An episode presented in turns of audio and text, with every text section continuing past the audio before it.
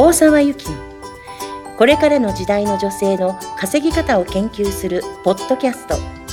どうしたら女性が自分の可能性を最大限発揮しその存在を表現しながら楽しく稼ぎ続けることができるのか。数百名の女性起業家をサポートしてきた大沢が分かりやすくお伝えしていきます。こんにちは中島真希です。はい、えー、こんにちは大沢ゆきです。今日はゆきさんは子育てのバランス、ねお子さん3人男の子3人いてどうしてるんですか？というご質問をいただきましたのでお答えいただきたいと思います。はい、はい。どうですか？この質問はうん。意外とめちゃめちゃ多いんですね。ーん。悩んでる方多いですよね。多いですよね。うん特に女性が起業して、うん。えーまあ、働くその子供がいる中で働いていくってなると、うんまあ、ここは出てくるかな。そうですね企業に限らずですよねお仕事うん、どんな形であってもまあそうですね。。悩んでる方多いですすよね。うん。はい。で私もうんなんていうかな以前はすごくこれを気にしてた。うん。うんで、今でも全く気にしてないわけじゃないけれども、うんうんとまあ、自分の中である明確な答えが私は出てるのでそれを共有していこうかなとは今日は思いおます。はい、お願いします。でこれを聞いていく上で大切なのが、うんえっとね正解不正解はないっていうことはまずちょっと大切なこととして持っておいてもらいたいなと思うんですよね。はい。でどういうことかっていうと大沢さんがそうやって言ったからとか、うん。大沢さんがこうしてるからじゃないんですよ。うん。うん。そこは違うって思ってもらってほしい。うんうんで、えっと、まあ、これの話の続きなんですけれども、はい子育てのバランスどうしたらいいですかって聞いてる時点でもしかしたら2つのことうん。が前提になってるんじゃないかなっおーて、そこからあのちょっと言っていこうかなと思ってるんですけれども、前提が二つあるかもしれない。かもしれない、はいこれかもかもしれないっていうのはあくまでもうん。推測なので、はい。はい。えっと一つはうん。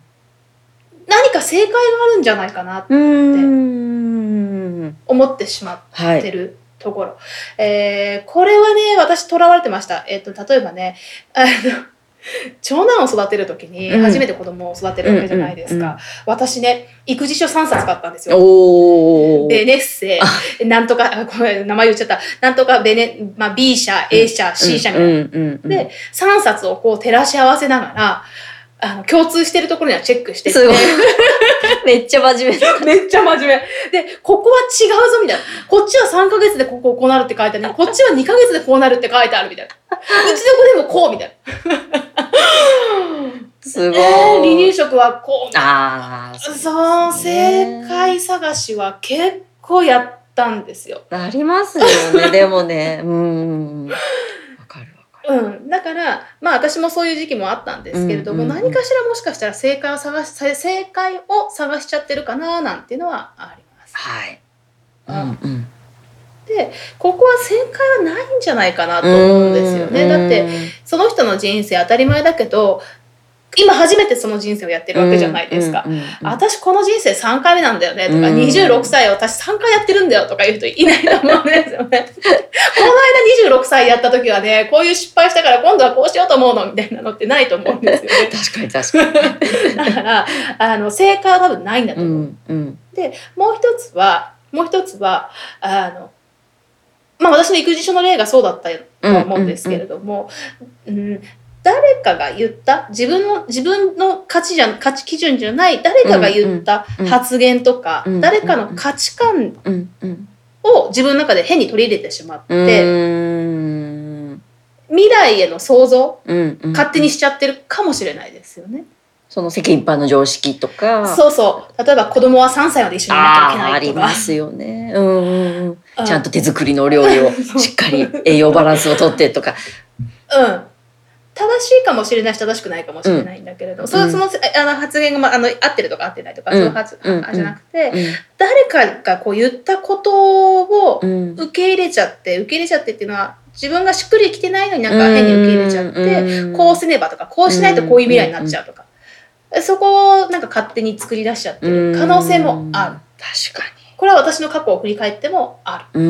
例えばえっとまあ、うちの母親は、うん。あのもっと子供に手をかけてあげないとっていう、うん。あの育て方をしてくれたり、うん。私にもそれは言うんですけれどうん。も、うんとそこにやっぱ縛られうんた時もあっうん。て、うん。うん。出張がうん。多い私はダメみたいな。である一つの考え方が、うん。あのまあわあの結構私を解き放ったなっていうところがはい。それをちょっと今から言おうかなと思います。はいお願いします。それにこれに関してちょっと子育てっていうのが分かりやすいので、うん。子育てというところであのやっていこうかなと思うあのお伝えしていこうかなと思うんですけれども、うん。何かっていうと、うん。子供にどんな人間になってほしいかなって、そこだけは決めたんですよ。将来どんなふう？そうそう、うんうん。まあ、将来、まあ、将来っていうのも今の延長だかうんら、うん。どういう人間になってほしいかな今の延長線上うんにどういう大人になっていってほしいかな、それを考えた時に私の中で一つ決まっているものがあってそれは何かっていうと自分でうん。自立して強く成長し続けられる人間になってほしいなって。自立して考えられて強く。成長していく。うんうん。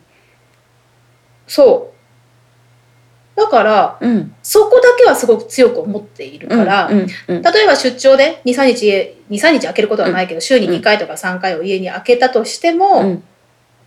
あのこれがどうその子供たちがうん。そういう強く成長し続けられる人間に関係するかなってういうんうん。ふうに考えてるうんうん。ところ。うんうん。だからああ外食がたくさん続いてるなって思う時も確かにあるんだけれども、うんうんこれが、えっと、もしその子供が強く成長し続けられるってことに、まあ、リソースとして使えるんだったらうんどういうふうな使い方をするかな。うーん。まあ、それがまああーなんていうかな。あるとはい。うーんどうでもよくなるとは言わないですけれども、目の前のそのちっちゃなことはそうそうそう。そんなに大きな問題ではなないくなる可能性もあるってことですよね。うんうんうん。だからあの、うん、人の考えをいい悪い言うつもりは私は全然ないんだけれども、これが例えば親のエゴが強すぎるとちょっと話は違ってくるのうん。例えば東大行ってほしいとか、医者になってほしいとか別にいいですけれども全然いいですけれどもそその結果どうなってほしいの子供にうんっていうところまでいけるといいですよね。そうですね。ううん。